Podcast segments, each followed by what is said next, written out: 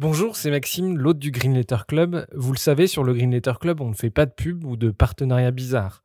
Bref, on est 100% indépendant. Et pour le rester, on a besoin de vos dons. Alors n'hésitez pas à nous donner un petit coup de pouce sur Tipeee, vous trouverez le lien dans la description de l'épisode. Et pour se financer, on organise aussi des fresques du climat ou de la biodiversité et des conférences sur les questions climatiques. Si ça vous intéresse, n'hésitez pas à nous écrire. Un grand merci du fond du cœur et bonne écoute.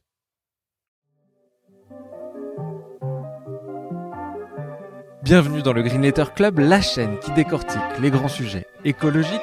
Aujourd'hui, nous allons parler des lobbies de la viande. Assemblée nationale, cabinets médicaux ou écoles républicaines, les lobbyistes s'immiscent partout avec un objectif, nous faire manger plus de bœuf, de porc ou de poulet. D'où cette question, quelle est l'influence des lobbies de la viande pour y répondre, nous recevons Laure Ducos, ingénieur agronome de formation, chargé de campagne agriculture et alimentation chez Greenpeace et autrice d'un rapport sur l'influence exercée par ces lobbies. Laure Ducos, bonjour. Bonjour. Euh, vous êtes chargé de campagne agriculture et alimentation chez Greenpeace et, euh, et vous venez de publier un rapport sur les lobbies de la viande. Première question, est-ce que vous pouvez nous raconter votre parcours? Comment vous en êtes euh, arrivé à travailler sur ces questions chez Greenpeace? Eh bien, on a décidé chez Greenpeace de travailler sur les questions du moins et mieux de viande, donc sur les questions d'élevage depuis euh, environ 5 ans, au niveau international et national. Et dans ce cadre-là, on a voulu travailler sur le moins et mieux de viande dans les cantines scolaires notamment. Et on s'est très vite rendu compte qu'il y avait un lobbying très très fort, très puissant de représentants des filières de la viande, et notamment Interbev, le lobby des viandes rouges, qui faisait un travail de fond d'influence à la fois au niveau ministériel et à la fois directement dans les classes. Et donc, quatre ans plus tard, euh, on, a, on a poursuivi cette campagne, on a décidé de creuser vraiment en profondeur, d'essayer de mesurer, de quantifier cette influence sur les enfants et plus généralement sur les jeunes, les jeunes adultes, sur l'ensemble de la population. Et on n'a pas été euh, en manque de surprise et ça a donné lieu à un très gros rapport, donc on vient de faire paraître. Avant de rentrer dans le vif du sujet, vous, chez Greenpeace, quelle est votre position vis-à-vis -vis de l'élevage? Bien, Greenpeace, ça c'est important de le rappeler parce qu'on se fait souvent décrier, on n'est pas du tout contre les élevages. Au contraire, nous, ce qu'on veut, c'est soutenir les élevages écologiques. Donc, écologique, qu'est-ce que ça veut dire? Ce sont des élevages où les animaux ont accès au plein air, au pâturage, où l'alimentation n'est pas produite à l'autre bout du monde et, avec du soja qui a engendré de la déforestation, par exemple. Donc, une alimentation produite localement sur les territoires, avec également, ça, il y a une question économique, donc des prix justes payés aux producteurs, euh, des élevages intensifs en emploi aussi, où on prend soin du bien-être animal, euh, etc. Il y a de nombreux autres critères qui peuvent rentrer en compte. Euh, mais en tout cas, on, quand on parle du moins de viande, ça crispe beaucoup parce que aujourd'hui, les élevages, euh, enfin, en tout cas les éleveurs et les éleveuses sont dans une en grande difficulté financière pour une grande partie d'entre eux. Il y a une pression sur les prix très très forte, une concentration de la grande distribution notamment et les centrales d'achat qui accentue cette pression sur les prix, une libéralisation, en tout cas des marchés extrêmement libéralisés qui rendent encore plus difficile euh, cette, euh, cette, euh, cette résistance face à la fluctuation et à la pression sur les prix bas. Et donc face à ça, quand une ONG environnementale vient dire qu'il faut réduire les consommations ou les productions de viande, c'est très difficile à entendre.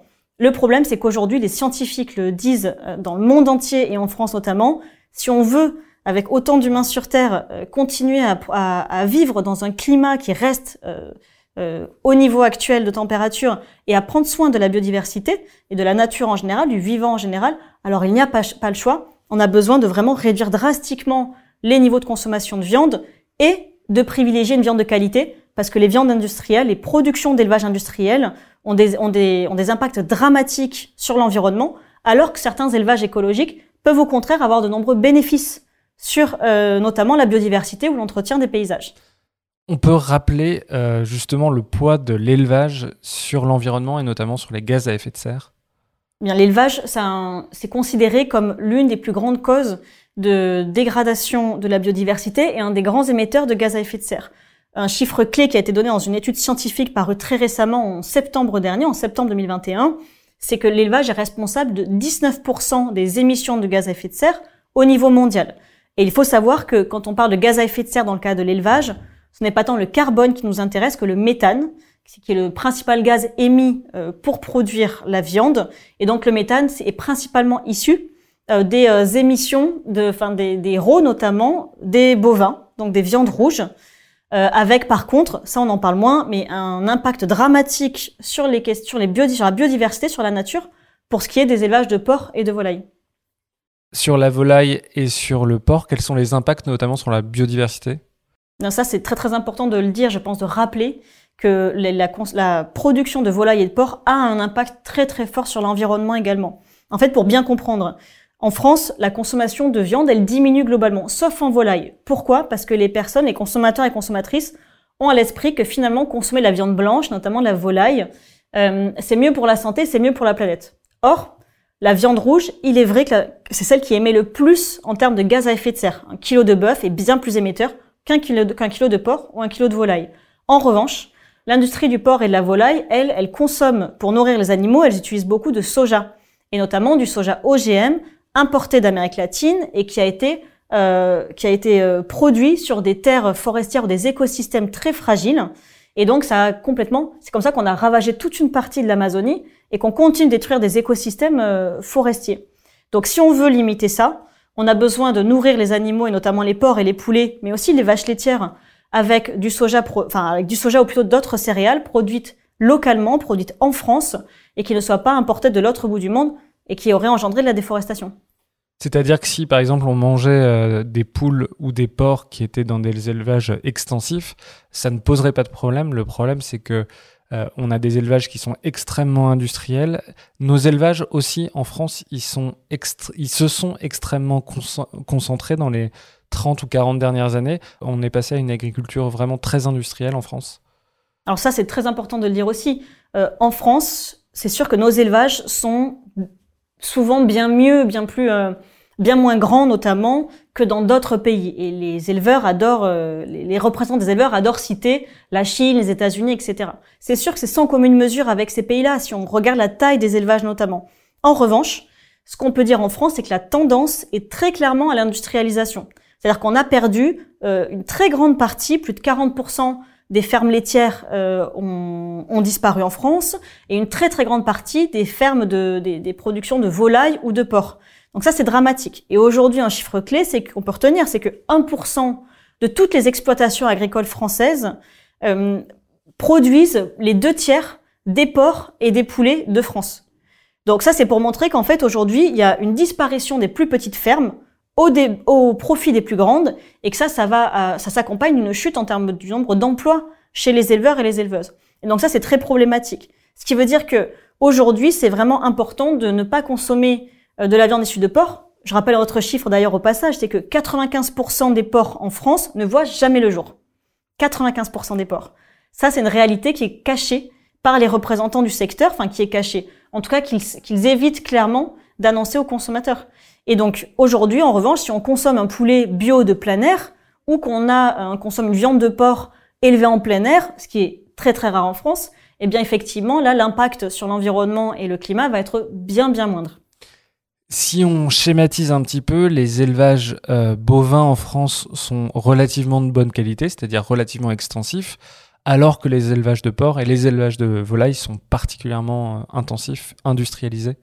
Alors, le, problème, c'est que dès qu'on schématise sur des sujets aussi complexes que l'agriculture ou l'élevage, euh, c'est compliqué et, en plus pour un, secteur qui est autant en crise avec des éleveurs qui souffrent autant, les, schématisations sont complexes. Mais effectivement, on peut dire que les élevages porcins et de volailles sont les plus industrialisés, beaucoup plus que dans, le fil, dans les filières de viande rouge. Et en même temps, euh, il y a deux choses à rappeler. D'une part, dans la viande rouge, l'élevage bovin, on peut dire qu'il entretient certains paysages ouverts. C'est le rôle que jouaient des grands mammifères, des grands herbivores surtout euh, auparavant, et qu'il n'y a plus aujourd'hui, les aurochs, etc., qui n'existent plus en France depuis très longtemps. Donc ils peuvent jouer ce rôle-là d'entretien des paysages. En revanche, pour les émissions de gaz à effet de serre, ça reste problématique. Et puis il y a un autre problème, c'est qu'en France, on mange de la viande rouge, de la viande bovine, mais déjà il y a, la moitié de la viande qu'on consomme, elle vient des vaches laitières. Les vaches laitières, elles posent problème parce qu'elles ont aussi une, partie de leur ration, petite mais qui au total fait un volume conséquent, de soja, qui peut également être importé d'Amérique latine et avoir contribué à la déforestation. Et ensuite, il y a tous les problèmes d'export des animaux vivants, et ça me paraît important d'en parler parce que la France est un très grand exportateur de jeunes bovins vivants. Pourquoi Notamment parce qu'on aime bien consommer de la viande euh, bovine, donc la viande de vache, et moins certains, certains mâles. La viande de mâle, apparemment, il serait moins goûtu. Et donc, on exporte beaucoup de mâles alors qu'on garde plus de femelles. Et dans l'industrie laitière, c'est pareil. Pour avoir des produits laitiers, il faut des veaux, notamment, si on parle de, de lait de vache.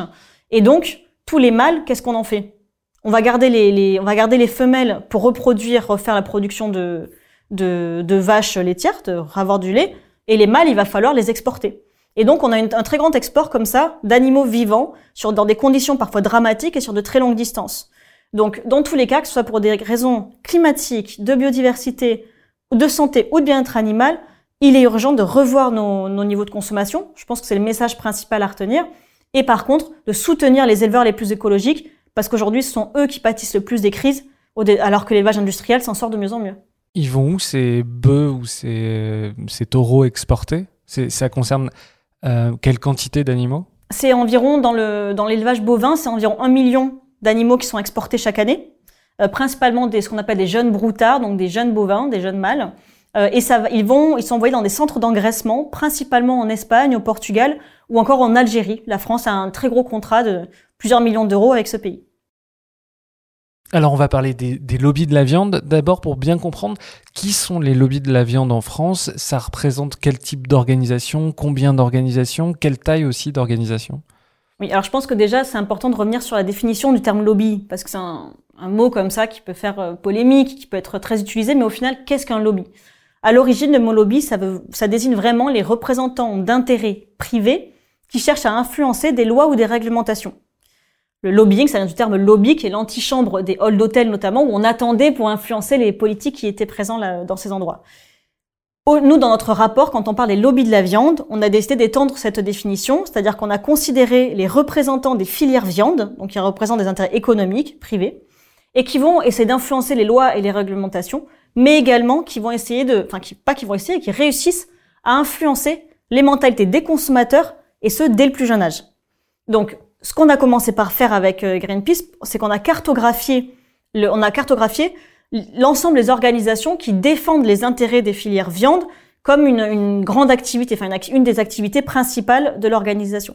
On a identifié comme ça 25 organisations clés.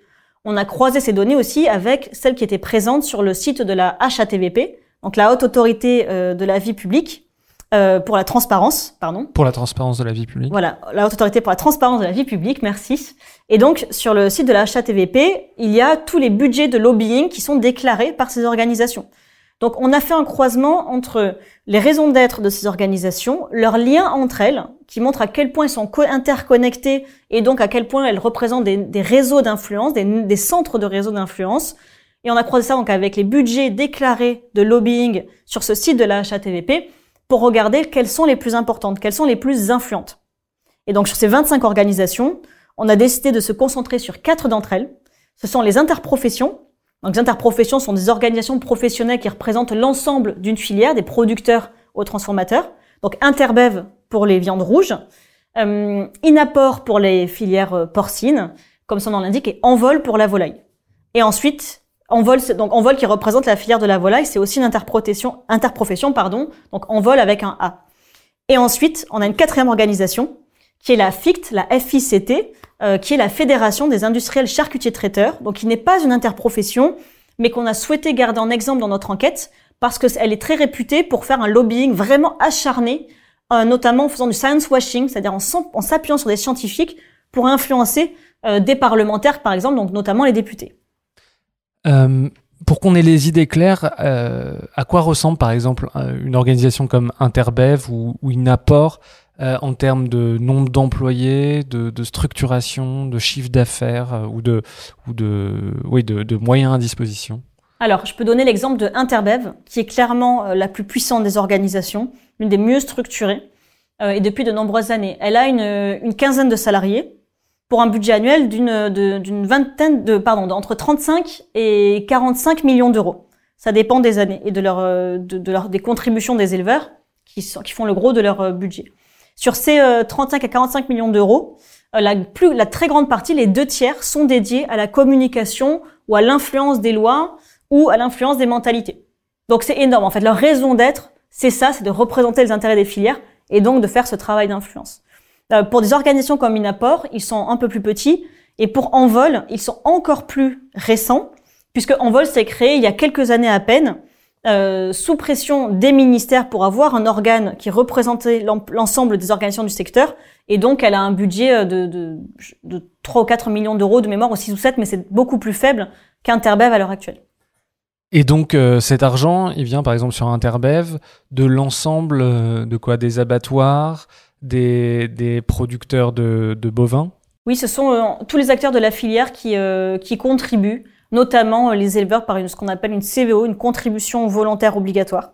Et donc une partie euh, des, de leur production, une partie de l'argent qu'ils gagnent sur leur production va euh, à Interbev ou Inaport pour les éleveurs porcins, etc. Mais donc c'est obligatoire, même si on est un éleveur bio extensif et qu'on veut rien avoir à, faire avec Interbev, par exemple, cette contribution leur est dédiée alors, il se trouve que il y a des, la Confédération paysanne, par exemple, qui est un syndicat alternatif, fait partie d'Interbev parce que, effectivement, Interbev représente aussi des éleveurs euh, bio, par exemple. Euh, maintenant, ça dépend des interprofessions. Il euh, me semble que pour Envol, par exemple, la contribution n'est pas obligatoire. Voilà. Et après, ils vont complémenter, par contre, leur budget, ils vont les complémenter entre ce que donnent les éleveurs et certaines subventions. Notamment, ils vont, Inaport a fait une énorme campagne de communication financée par l'Union européenne et qui a permis de toucher 74 euh, millions de millennials, donc de jeunes adultes, euh, en 2020. On va rentrer dans le détail des techniques d'influence des différents lobbies. Juste pour comprendre, vous, vous déniez pas euh, aux interprofessions de représenter leur profession. Ce, que vous, ce que vous critiquez, c'est le fait qu'elles ne veuillent pas réduire la consommation de viande alors que les scientifiques, de manière unanime, nous demandent de le faire? Alors c'est un peu plus fin que ça, c'est-à-dire que des filières qui représentent les intérêts de la filière viande, ce n'est pas étonnant qu'elles ne veuillent pas annoncer une réduction de la consommation de viande. Et encore, Interbev, je les ai déjà entendus assumer le fait qu'il fallait aller vers du moins et mieux de viande. Mais ça, ils vont le dire à de très rares occasions. Et en fait, ils vont être très très subtils parce que ils vont dire, notamment les filières porcines et les filières euh, de viande rouge, donc Interbev et Inaport, ils se sont appropriés les inquiétudes des Français et des Françaises. C'est-à-dire qu'ils savent que les consommateurs sont très inquiets pour le bien-être animal, pour leur santé, mais aussi pour le climat et pour la biodiversité. Donc ce qu'ils ont fait, c'est que pour s'approprier ces inquiétudes, ils ont dit oui, il y a un problème, il faut absolument réduire, euh, il faut il faut réduire la viande, il faut prendre soin du climat, il faut prendre soin du bien-être animal. Ben regardez, justement, nous, euh, les éleveurs français, on est parfaits. Et en fait, c'est ça qui nous ça qui nous pose problème. Le fait de défendre des intérêts, c'est normal, c'est leur raison d'être. Et, heureusement que des filières comme ça existent pour faire remonter des messages du terrain, pour faire remonter une certaine euh, certaines pratiques, remonter ce qui se passe, des problèmes aussi auprès des ministères et des parlementaires. Ça, c'est très important. Mais ce qu'on leur reproche, c'est que sous couvert de s'approprier les inquiétudes des Français et des Françaises, les grands enjeux de notre société et de notre siècle, c'est qu'en fait, ils martèlent un seul et même message qui est il faut de la viande, il faut de la viande, il faut de la viande. Euh, justement, euh, ce que vous critiquez dans le rapport, c'est notamment le dévoiement du terme de flexitarien. Alors ça tombe bien, moi je suis flexitarien, c'est-à-dire que euh, je suis végétarien, mais dans certains cas, pour faire plaisir à, mes parents à Noël, il peut m'arriver de manger de la viande, mais c'est vraiment l'exception plutôt que la norme. Or, vous montrez que les lobbies de la viande essayent de détourner ce concept de flexitarien. Oui, ils ont même euh, très bien réussi à détourner ce concept. Alors, flexitarien à l'origine, alors là, un végétarien qui faisait exception, c'est un végétarien qui faisait exception. Un flexitarien, à mon sens, enfin, à mon sens, au, sens où il y a eu certaines définitions euh, de fait, c'est plutôt des personnes qui ont fortement réduit leur consommation de viande et qui mangent plutôt de la viande de qualité. Eh bien, Interbev, ce qu'ils ont fait, c'est qu'ils ont lancé une immense campagne de communication, mais de plusieurs millions d'euros, et ils ont détourné ce, terme de flexitarien pour faire croire qu'une personne flexitarienne est une personne qui mange de la bonne viande. Et donc, comme leur message c'est de dire que la viande française c'est de la bonne viande, en gros, un flexitarien, ce serait, d'après leur propre définition, un omnivore du 21e siècle éclairé qui consommerait de la viande française. Et ça, c'est très problématique parce qu'ils ont complètement mis de côté, ils ont complètement effacé la nécessité de réduire la consommation de viande. Et c'est une campagne qui a beaucoup fait parler d'elle, qui a obtenu des, dizaines, des dizaines de retombées presse, euh, qui a euh, des, dizaines, des dizaines aussi de spots publicitaires à la télé, sur les réseaux sociaux, etc. Et qui a touché des millions et des millions de jeunes, notamment sur les réseaux sociaux comme Snapchat, euh, Instagram, etc. Donc ça, c'est très problématique. On a même Emmanuel Macron qui a reconnu trouver cette campagne particulièrement intelligente. Et c'est frappant d'ailleurs dans ces spots de pub, on voit que donc on parle des flexitariens il y a de la viande quasiment sur toutes les, sur toutes les images. Il y a une fois de temps en temps où on voit qu'il y a un plat à 100% végétarien. Oui, ce qu'ils font en fait, c'est qu'ils jouent sur le, ils montrent plein, ils montrent la viande comme quelque chose de sain, écologique, en entourant la viande de petites feuilles de salade, de petits légumes, en jouant sur ces codes-là, et notamment en reprenant aussi, c'est ce que fait Inaport, le lobby du porc, en reprenant les codes de la génération euh, millénieuse, des jeunes, jeunes adultes, et notamment sur leur campagne Let's Talk About Pork, dont je parlais tout à l'heure, qui a été financée par l'Union européenne en, 2020. Ils montrent une jeune femme qui est euh, qui fait vraiment très euh, très libre. Elle a des cheveux roses, les cheveux dans le vent. Donc ils, ils utilisent des, des codes des codes couleurs, de la musique très pop. Et donc tout ça pour encore une fois laisser passer, enfin faire passer ce message, marteler le message qu'il faut de la viande, de la viande, de la viande encore et encore, et toujours en niant la réalité de l'élevage industriel.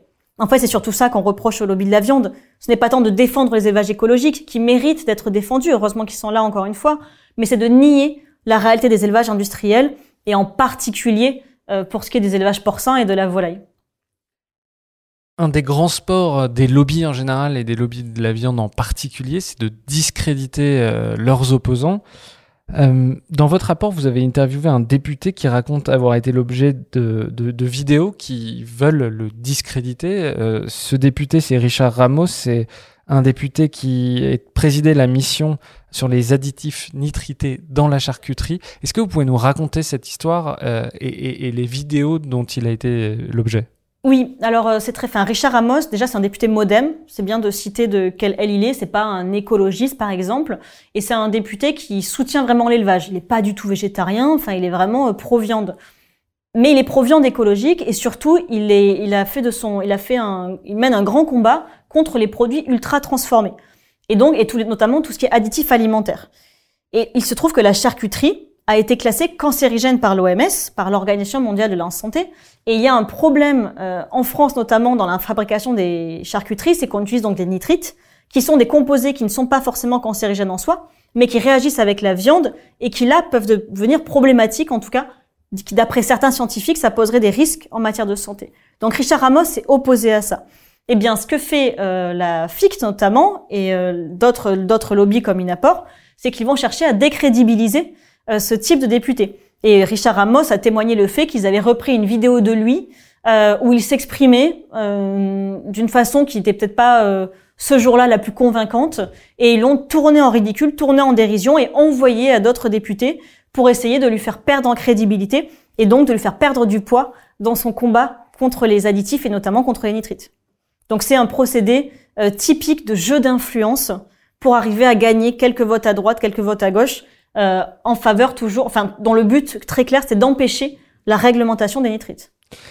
Vous reproduisez, lui-même le rappelle souvent en interview, euh, un, un, procès verbal, un, un, verbatim entre un échange justement de la, euh, du président de la FIC, donc la Fédération des, des charcutiers et traiteurs, et Richard Ramos, dans lequel le président de la FIC reconnaît lui-même que les sels nitrités euh, cause 1200, euh, enfin selon ces chiffres, au moins 1200 cancers colorectaux par an. Et pourtant, euh, ils attaquent Yuka, donc l'application qui permet de, vérifier la qualité nutritionnelle des produits, justement parce que Yuka avait lancé une pétition pour interdire ces sels nitrités. Tout à fait. Alors là, ce qu'on peut dire, c'est que très clairement, c'est une, une, attitude très classique des lobbies, des lobbies en général. En fait, là, on parle des lobbies de la viande. Mais les lobbies de l'agro-industrie ou les lobbies du tabac, de la chimie, etc. font pareil. C'est-à-dire qu'ils vont non seulement nier des chiffres, c'est ce qu'on voit dans les verbatims qu'on a mis en capture d'écran dans notre investigation, dans le rapport, mais ils vont également essayer de baïonner, d'intimider des organisations. Et il se trouve qu'en fait, Yuka n'a pas lancé sa pétition sur les nitrites seuls, ils l'ont fait avec Foodwatch, une ONG qui travaille sur, sur les questions de santé environnementale, et la Ligue contre le cancer. Sauf que s'attaquer à des associations, juridiquement, c'était compliqué. Donc, ils ont décidé de s'attaquer, de porter plainte contre la seule des trois organisations qui n'était pas une association, et donc Yuka, qui est une entreprise. Et donc, euh, ils ont effectivement fait ce qu'on appelle une procédure baillon, c'est-à-dire qu'ils ont voulu empêcher que Yuka euh, dénonce les risques de santé posés par les nitrites. Et une pétition a donc été lancée pour, euh, pour contrer cette procédure. Donc, au titre du dénigrement, Yuka dénigrerait la filière de la charcuterie et la charcuterie, la filière de la charcuterie a gagné contre Yuka, parce que Yuka a été condamné. Euh, alors effectivement, la question des nitrites, elle est encore euh, très complexe, notamment dans le milieu scientifique. Il y a des controverses et il y a des scientifiques qui, notamment euh, Jean-Michel Le Serre, qui est le président du conseil scientifique de la FICT, mais qui est un scientifique reconnu dans le domaine de la nutrition, qui est qui fait un lobbying pro-nitrite en fait. Et la FICT fait carrément appel à lui pour aller faire du lobbying auprès des députés. Donc ça c'est très problématique parce que c'est un cas flagrant d'un chercheur qui quitte sa neutralité scientifique et va faire carrément un travail de lobbying pro-viande, pro-nitrite. Et ça, c'est très problématique. Et donc, euh, usant de ce flou scientifique, finalement, les lobbies ont gagné. Mais ça, ça c'est une procédure vraiment très classique. On a eu le cas euh, avec des, des, représentants des filières de pommes qui ont voulu attaquer Greenpeace pour avoir fait un rapport qui dénigre soi-disant l'image des pommes. Euh, ils avaient déjà gagné un procès d'ailleurs contre Biocop qui parlait des pesticides dans les pommes. Enfin voilà, il y a plein plein de cas ou euh, et des, cas bien plus majeurs que ça, où des entreprises ou des représentants d'intérêts privés, en tout cas, essaient de bâillonner des associations. Alors on reviendra sur, le, sur les techniques pour euh, essayer de détourner la science. Euh, on va parler du, du, lobby dans sa manière la plus caricaturale de procéder, c'est-à-dire influencer la décision politique. Comment les lobbies de la viande, de la charcuterie en France arrivent à influencer la décision politique? Alors, la décision politique, euh, déjà, il y a le cas, les pratiques très classiques de lobbying. Ça, c'est quelque chose qui est légal. Et c'est pas un mal en soi, honnêtement. Aujourd'hui, vous êtes parlementaire, vous êtes député, sénateur ou, des, ou sénatrice. Vous allez chercher à recevoir différents acteurs, associations qui défendent l'intérêt général ou lobby qui défendent l'intérêt privé, et vous allez après vous faire votre avis. Donc, en soi, qu'il y ait du lobbying qui soit fait, c'est pas un problème. Le problème, c'est quand les arguments sont mensongers, euh, c'est quand les, informations sont tronquées, et c'est ce que font souvent les lobbies de la viande. Et encore très récemment, un assistant parlementaire nous a envoyé une communication faite par un lobby de la viande euh, et qui euh, expliquait que finalement l'élevage bovin émettait beaucoup moins de carbone, enfin, pardon, que si on comparait avec la capture de carbone par les prairies, finalement l'élevage bovin ne posait pas de problème. Et en fait, ils avaient trafiqué les chiffres entre la capture de carbone par les prairies qui était comptée sur 10 ans et l'élevage d'un bœuf sur un an, enfin ou de l'élevage bovin sur un an, et donc ils comparaient des chiffres qui n'étaient absolument pas comparables dans leurs unités de mesure. Ça, c'est un procédé très classique. Et ensuite, il y a plein d'autres façons de faire.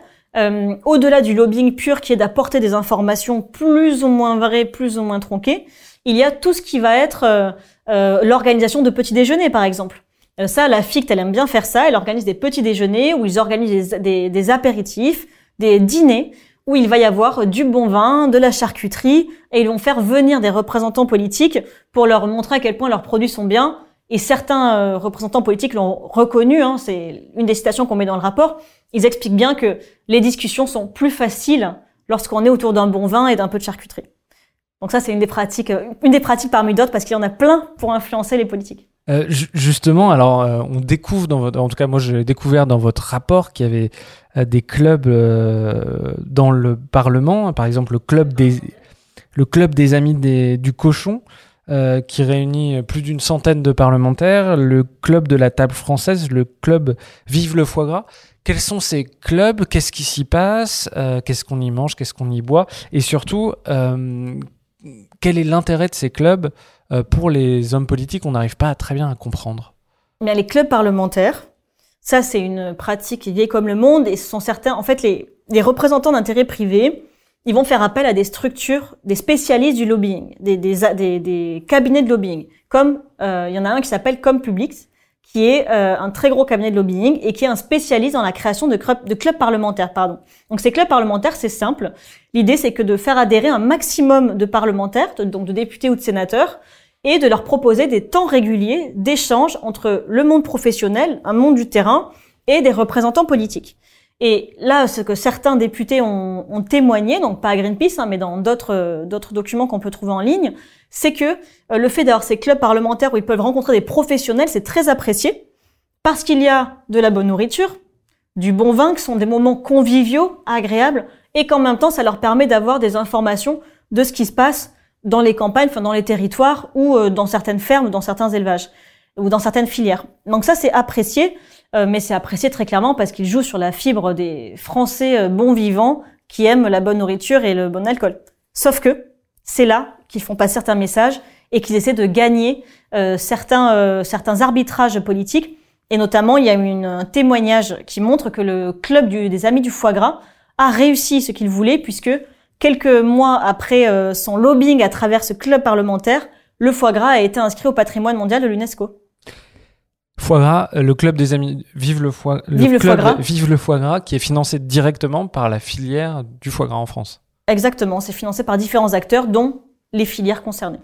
Et donc, par exemple, pour revenir sur le club des amis du cochon, est-ce que vous pouvez nous raconter exactement ce qui s'y passe? C'est quoi? C'est un, dîner qui est organisé tous les euh, euh, premiers du mois et qui invite les parlementaires avec euh, des charcutiers qui vont leur parler de, produits qu'ils sont en train de créer? Alors ça, les pratiques dépendent. Les pratiques pour attirer les, représentants politiques sont très variées. Ils peuvent faire appel à des grands chefs, que les députés vont avoir du mal à rencontrer par ailleurs. Euh, ils peuvent euh, avoir des recettes très spéciales, avoir de la gastronomie fine, mettre beaucoup d'argent dans la nourriture qui est servie. Ils peuvent organiser des événements faisant venir certains scientifiques, des conférenciers, etc. En tout cas, ils vont se débrouiller pour rendre l'événement le plus attractif possible. Après, le nombre de réunions, combien de personnes s'y rendent, est-ce que ce sont plutôt des petits déjeuners ou plutôt des dîners, etc. Ça, euh, ça dépend vraiment des clubs parlementaires, pardon. Et en plus, avec la crise du Covid et le confinement, là, euh, les pratiques ont été bousculées. Donc, il faudrait refaire une analyse fine, enfin, il faudrait faire une analyse très fine sur ce sujet-là précisément aujourd'hui pour voir dans quelle mesure, euh, dans quelle fréquence, etc., ces pratiques se font. Mais ça a l'air tout de même pas anecdotique, parce qu'on voit, en tout cas dans le rapport, vous dites qu'il y a 172 parlementaires dans le club des amis du cochon, donc Christian Jacob, qui est un, euh, qui a été plusieurs fois ministre, euh, président des Républicains. Euh, la table, le club de la table française jusqu'à 304 parlementaires, c'est quand même des chiffres qui interpellent. Oui, après, le, le club de la table française, c'est un sujet qui est très large. Donc c'est facile pour les députés d'y adhérer. C'est pas c'est pas le club des nitrites sur les nitrites par exemple ou pro nitrites qui serait beaucoup plus tranché. Donc c'est très large et honnêtement, il faut faire attention parce que je voudrais pas qu'on pense que parce qu'un député est inscrit à un club parlementaire, alors il est euh, il est corrompu. Alors il est corrompu. Ce, ce serait pas vrai. Euh, simplement, il y a de nombreux clubs parlementaires. Des députés y vont. Certains se font influencer. D'autres, probablement, qu'ils ne se font pas influencer, mais qui prennent de l'information. Et dans tous les cas, par contre, du lien secret entre des professionnels et des politiques. Et on sait très bien que, le, que le, la politique fonctionne comme ça, avec les liens, avec les réseaux, avec le temps et l'argumentaire vient après. Sachant quand même ce qui est intéressant, c'est qu'on voit le, circuit, c'est-à-dire que ce sont des, des, cabinets de lobbying qui créent les clubs, que c'est financé par les filières. Euh, voilà, donc on se doute que c'est pas juste pour. Euh, ah, c'est pas pour euh, dire qu'il faut manger moins de viande. Il y a un autre sujet sur la viande et sur les lobbies de la viande, c'est l'influence des médecins euh, vous montrez assez clairement dans le rapport qu'il y a une vraie volonté de la part des lobbies de la viande d'influencer les médecins. Comment ils le font? Alors les chiffres qu'on a trouvés sur les médecins, je précise quand même par euh, souci d'honnêteté intellectuelle, ce sont des chiffres de 2016. Depuis, euh, en plus, il y a eu le Covid, etc. Donc, il faudrait voir les pratiques, comment est-ce qu'elles ont évolué. Mais on a trouvé que c'était quand même une bonne illustration d'une des multiples facettes de l'influence des lobbies de la viande. Et il se trouve qu'Interbev, donc le lobby des viandes rouges, en 2016, a créé des euh, brochures sur, sur le, la viande et les cancers, la santé et la viande. Donc, ils ont des titres différents. Et ils, ils les ont envoyés à des milliers de cabinets de médecins, alors généralistes, mais aussi euh, en gynécologie, en pédiatrie, etc. Et un chiffre clé qu'ils ont donné eux-mêmes dans leur rapport d'activité, hein, c'est pas Greenpeace qui le dit, c'est que cette année-là, ils ont touché 22 millions de patients et couvert 100% des villes de plus de 100 000 habitants. Donc c'est majeur comme influence et des chiffres plus récents qui ne concernent pas les médecins, mais qui concernent d'autres experts de la santé, à savoir les diététiciens et diététiciennes nutritionnistes, c'est qu'ils ont travaillé avec une entreprise notamment qui s'appelle Linda Nutrition, et ils ont créé une newsletter, euh, enfin ils ont contribué, euh, rédigé une newsletter spécifique sur la viande, donc bien évidemment qui montre tous les bienfaits de la viande et pas sous silence les éventuels risques posés par une surconsommation de viande, euh, et ils l'ont envoyé à des milliers de diététiciens nutritionnistes dans toute la France en format papier et en format web. Et justement, qu'est-ce qui pose problème? Parce que si l'information est juste, il n'y a pas de problème? Alors l'information, c'est toujours pareil. Souvent, alors pour les députés, c'est autre chose. Mais pour le grand public, ils vont s'arranger pour ne pas mentir, mais ils vont omettre toute une partie de la réalité. Par exemple, ils vont dire que la viande de porc euh, peut être euh, très saine parce qu'elle est peu grasse, euh, beaucoup, elle est beaucoup moins grasse, par exemple, que de sortes d'autres types de viande. En revanche, ils vont oublier de parler, ils vont oublier de nommer le fait que l'OMS, donc l'Organisation mondiale de la santé, a classé comme probablement cancérigènes les viandes rouges, et elle inclut les viandes de porc dans les viandes rouges pour le coup, et que les viandes transformées comme les charcuteries sont classées cancérigènes. Et qu'au-delà d'un certain seuil de consommation de charcuterie, on augmente les risques de certains cancers, comme les cancers colorectaux. Et si on prend les chiffres du Haut Conseil à la santé publique en France, d'après eux, plus de 40% des Français et des Françaises consommeraient plus que ce qu'il ne faudrait pour ne pas prendre des risques pour sa santé. Et ça, on ne le trouve pas dans les brochures. Et ça, bien entendu, on ne le trouve pas dans les brochures. Alors, il y a évidemment un, sujet euh, dont on va parler, c'est la présence dans les écoles des lobbies de la viande. C'est probablement un des sujets les plus choquants. Pourquoi les lobbies s'intéressent-ils aux enfants et comment ils arrivent à pénétrer dans l'école républicaine? Les enfants, c'est une cible marketing par excellence. Malheureusement, mais on le sait, quand on est enfant, on est plus influençable. Donc ça, les lobbies de la viande, comme les lobbies du sucre ou d'autres lobbies de l'agro-industrie, ils le savent très bien. Et donc, ils passent des contrats avec des directions d'établissement ou directement avec certaines académies pour intervenir dans les classes. Souvent, en fait, ce qu'a fait notamment le lobby de la viande rouge, c'est qu'ils ont créé un réseau de diététiciens, enfin de diététiciennes pour le coup, ce ne sont que des femmes, il y a 24 femmes qui sont donc diététiciennes nutritionnistes. Et donc, ils vont dans les classes en proposant des ateliers sur la nutrition et l'alimentation. Donc ça, comme ça fait aussi partie des programmes scolaires, on propose aux enseignants, aux enseignantes des, programmes très bien faits, des interventions clés en main, gratuites. Le prof, le professeur ou l'enseignant n'a plus qu'à cliquer sur Internet et à dire j'aimerais avoir une intervention et, euh, et ça lui est servi sur un plateau d'argent. Donc, étant donné le peu de moyens et les pressions qu'il y a sur le monde enseignant, ce n'est pas, euh, il n'est pas étonnant de constater que certains font, ont recours à ces pratiques. Et donc, comme ça, sous, sous couvert donc d'avoir des ateliers sur la nutrition et l'alimentation, on a des messages pro-viande qui sont véhiculés. Et c'est vraiment euh, marquant parce qu'il y a une, des journalistes qui ont réussi il y a quelques années à voir une enquête où ils montrent qu'un éleveur, parce qu'il y a des diététiciennes mais aussi des éleveurs, qui interviennent dans les classes et ils arrivent à faire répéter aux enfants que la viande, ça rend fort en faisant montrer leurs petits muscles. Ils leur distribuent des tatouages comme le bœuf c'est la teuf ou parce que je le vaux, V-E-A-U, bien. Donc ils ont vraiment plein de jeux, de quiz, tout un univers ludique très très bien fait autour d'une famille parfaite qui s'appelle la famille Jolipré et qu'ils véhiculent dans leurs interventions. Donc ils organisent ça et ils organisent aussi des visites sur les fermes et à chaque fois, bien évidemment, les enfants repartent avec plein de brochures et notamment des recettes avec toujours de la viande, avec euh, des, des, des, des, petits documents qui disent comment cuisiner la viande pour ses petits copains, etc., etc. Donc, si j'ai bien compris, un professeur peut euh, aller sur un, site en ligne et demander une intervention euh, d'un nutritionniste, d'un spécialiste de la nutrition, d'un agriculteur ou même faire une demande de visite de ferme, euh, financée du coup par les lobbies de la viande. Est-ce qu'on a une idée du nombre de personnes, du nombre d'enfants qui sont touchés par ces pratiques? Alors c'est pas toujours facile d'obtenir les bons chiffres et on a, on a essayé de trouver l'ampleur nationale de cette influence dans les, dans les écoles, pardon. On ne l'a pas trouvé. En revanche, on a un chiffre euh, qu'on a, trouvé dans les rapports d'activité de, l'interprofession bovine, donc de Interbev, le lobby des viandes rouges, qui dit que entre 2016 et 2019, en quelques années à peine, ils ont touché euh, près de 1000 communes et ça a représenté plus de 500 000 enfants entre 6 et 11 ans. Donc c'est majeur. Et ça, c'était que pour les opérations dans les cantines scolaires. Donc on peut imaginer l'ampleur de la mobilisation qui est faite sur l'ensemble des élèves dans toutes les écoles de France. Est-ce que vous avez eu des, des retours justement de parents d'élèves qui se plaignaient de, de ces pratiques? Oui, on a eu, euh, on a eu des parents, des, direct, des certains représentants aussi à l'intérieur des écoles qui se sont rendus compte après l'intervention à qui ils avaient affaire. Parce que c'est ça en fait ce qui s'est passé, c'est que plusieurs fois, il y a des professeurs qui se sont rendus compte que ils avaient voulu, ils avaient pensé faire intervenir une diététicienne sur les enjeux de l'alimentation. Et après coup, en regardant tous les documents, ils se sont rendus compte que c'était le lobby des viandes qui faisait passer un message euh, pro-viande, pro-viande, pro-viande aux enfants, qui martelait qu'il fallait consommer de la viande euh, sous toutes ses formes.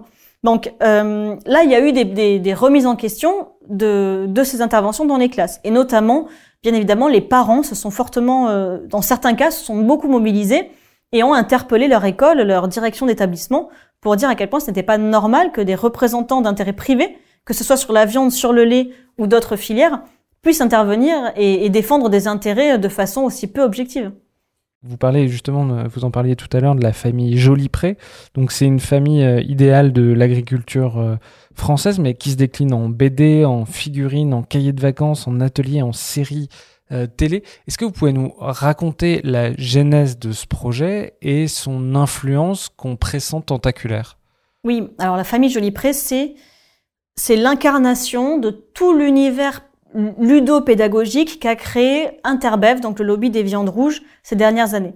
En fait, ce qui s'est passé, c'est qu'avant, ils avaient déjà de nombreux outils pédagogiques clés en main pour le corps enseignant. Et puis, ce qu'ils ont fait, c'est qu'ils ont, ils se sont, ils ont affiné leur compréhension des, des préoccupations sociétales et ils ont voulu, ils ont fait des programmes de recherche, notamment, en tout cas, ils ont contribué financièrement à des programmes de recherche pour mieux comprendre ces attentes sociétales. Et une fois qu'ils avaient mieux compris cela, ils ont refait euh, donc ils ont fait ça d'un côté et de l'autre ils ont aussi euh, fait des enquêtes auprès directement des enseignants, des enseignants notamment. Ils ont interviewé plusieurs dizaines d'entre eux ou d'entre elles. Et une fois qu'ils ont fait ça, ils ont complètement revu leur univers euh, pédagogique en jouant à la fois, en, prenant à la fois les résultats des programmes de recherche sur les inquiétudes des sociétales et à la fois pour comprendre ce qui parlait le plus aux enfants et aux professeurs et leurs besoins surtout du point de vue pédagogique.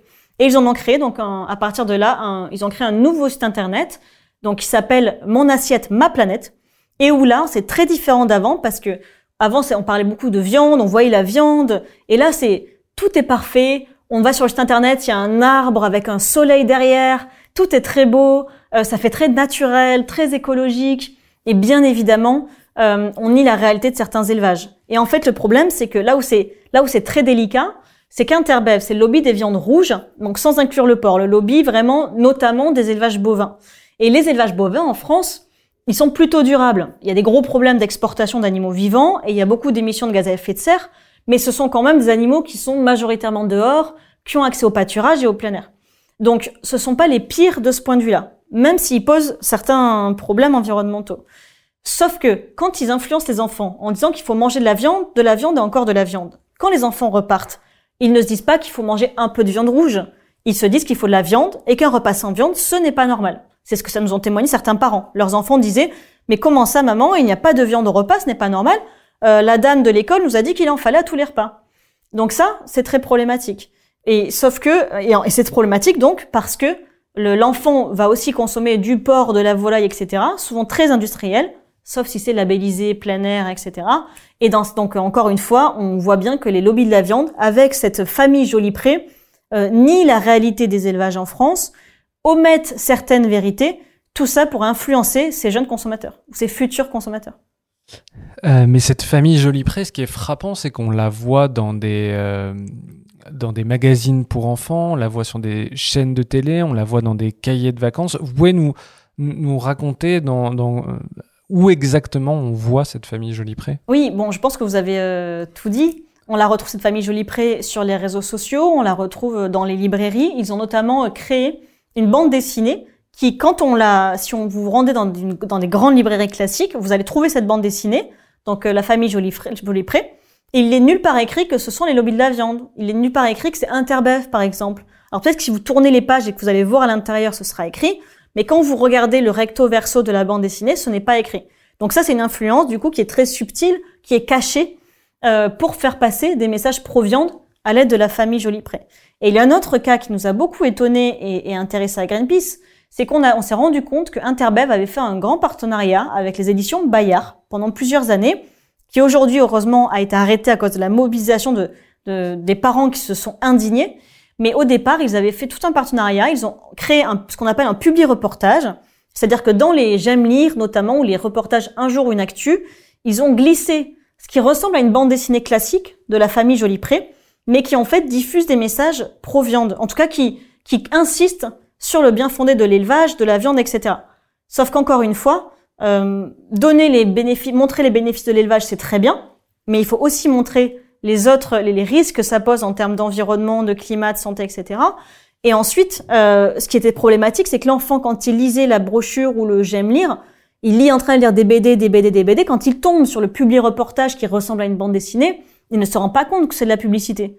Et heureusement, certains parents, en les lisant, se, sont- se sont dit, mais tiens, mais c'est étrange d'avoir une bande dessinée qui, qui fait autant la promotion de la viande. Et ils ont regardé, en fait, en tout petit, il est écrit publi reportage. Donc ça, ça veut dire que c'est une publicité. Et heureusement, euh, grâce à l'indignation de ses parents qui s'en sont rendus compte, Bayard a décidé de mettre fin à ce type de partenariat. Alors ça peut faire sourire, mais j'aime lire, c'est un des magazines les plus lus euh, Plus de 7 en millions d'enfants. Oui. Oui, c'est un magazine qui a été distribué à plus de 7 millions d'enfants. Donc c'est majeur en termes d'influence. L'influence, elle va dans les écoles pour les petits, elle va aussi dans les grandes écoles, et notamment les écoles euh, d'agro. Euh, vous, montrez que euh, les lobbies de la viande financent, par exemple, so- soit des partenariats avec les écoles, soit directement des barbecues géants avec les, associations des, étudiants? Oui, alors là encore, c'est notamment Interbev qui a fait ça, donc le lobby des viandes rouges. Donc ils sont vraiment partout. C'est-à-dire que leur clé, leur, euh, leur audience cible, leur audience clé, ça va être les jeunes enfants et les jeunes jusqu'aux jeunes adultes. Et donc les étudiants, ça fait partie de leur cible. Et donc ils vont faire des partenariats avec les grandes écoles, notamment les écoles d'agro, pour être sûrs de créer des liens forts avec les étudiants et les étudiantes. Et donc ils vont participer notamment à leur semaine d'intégration, donc ces semaines d'introduction en début d'année scolaire, avec des barbecues géants, en fournissant des kilos et des kilos de viande et en communiquant ensuite sur les réseaux sociaux pour toucher tous ces étudiants. Et après, ils vont faire des partenariats, ils vont inviter des étudiants à des salons comme le salon de l'agriculture pour créer du lien.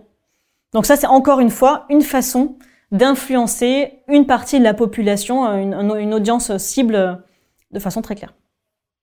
Plus surprenant, euh, on voit que des interprofessions, des lobbies comme Interbev, tendent la main à des ONG. euh, notamment, moi j'avais été assez surpris de voir euh, Interbev organiser des conférences, je crois, avec la Fondation Nicolas Hulot.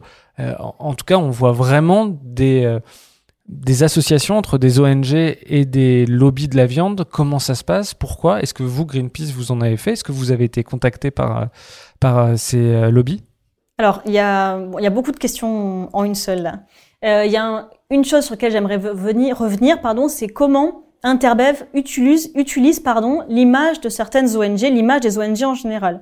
Par exemple, pendant la loi climat, c'est ce qu'on met dans notre investigation, et c'est ce que j'ai pu constater moi vraiment au- au- quand j'étais en plein cœur de notre campagne sur la loi climat, c'est qu'Interbev, un jour, a communiqué dans la presse une lettre ouverte aux ONG, donc toutes les ONG environnementales, sans les nommer spécifiquement, mais donc Greenpeace en faisait partie, le réseau Action Climat ou d'autres aussi. Et ils écrivaient dans ce communiqué de presse qu'Interbev tendait la main aux ONG et qu'il fallait sortir des polémiques stériles entre pro-viande, anti-viande et travailler ensemble sur le moins et mieux de viande.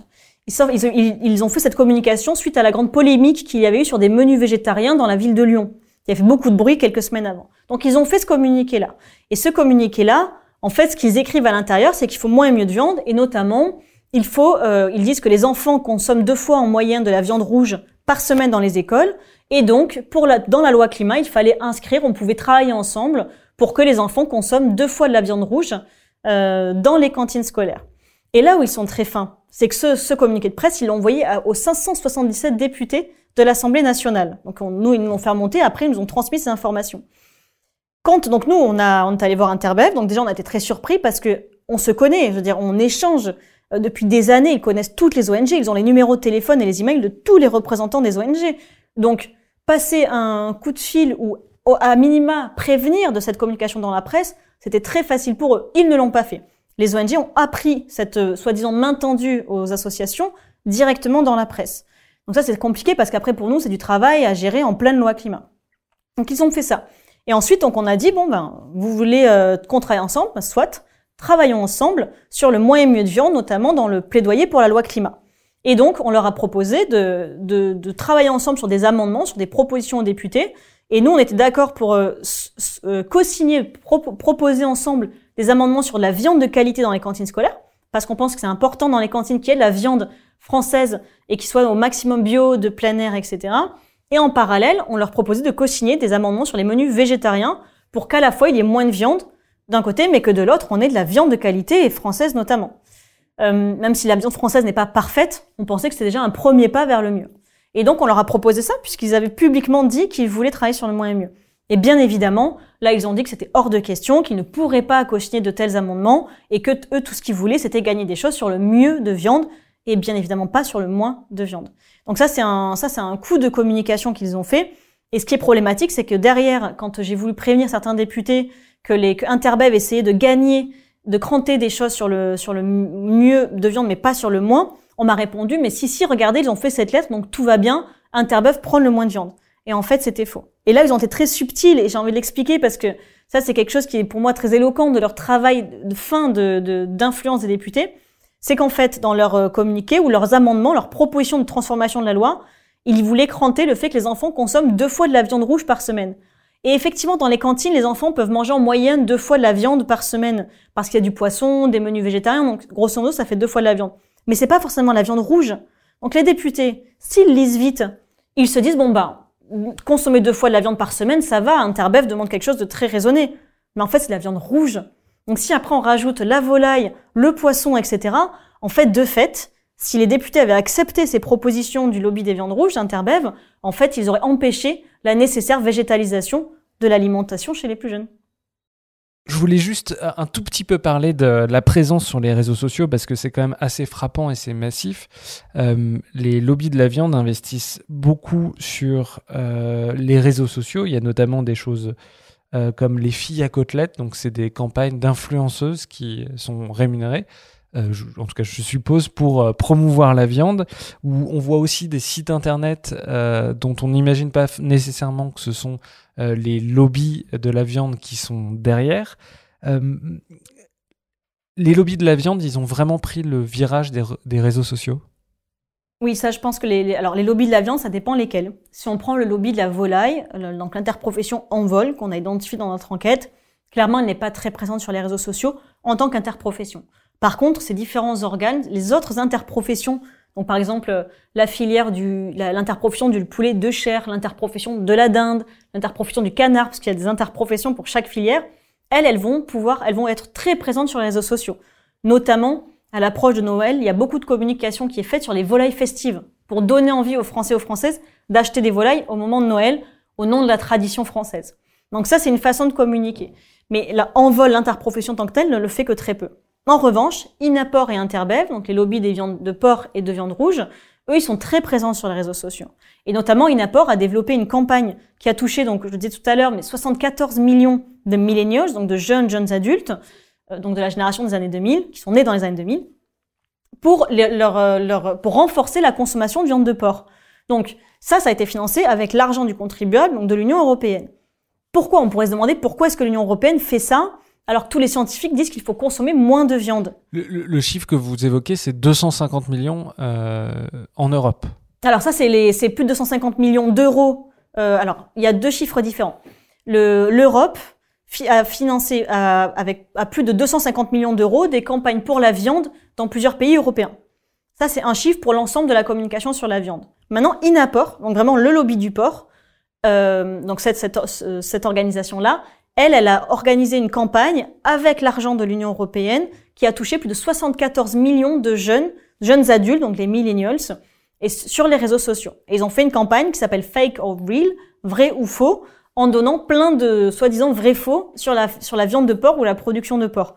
Et bien évidemment, il donne une image très enjolivée de l'élevage porcin, en omettant de dire que c'est une filière très industrialisée.